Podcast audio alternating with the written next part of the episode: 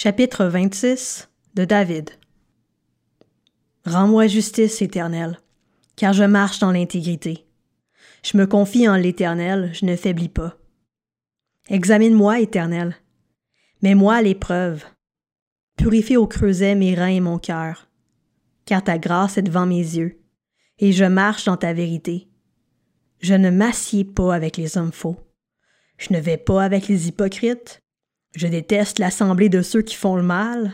Je ne m'assieds pas avec les méchants.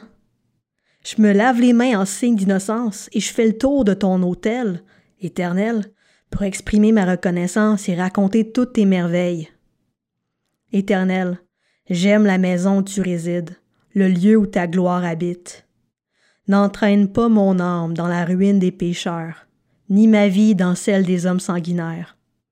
Leurs mains sont souillées de crimes. Leur main droite est pleine de pots de vin. Mais moi, je marche dans l'intégrité. Délivre-moi et aie pitié de moi. Mon pied tient ferme dans la droiture. Je bénirai l'Éternel dans les assemblées.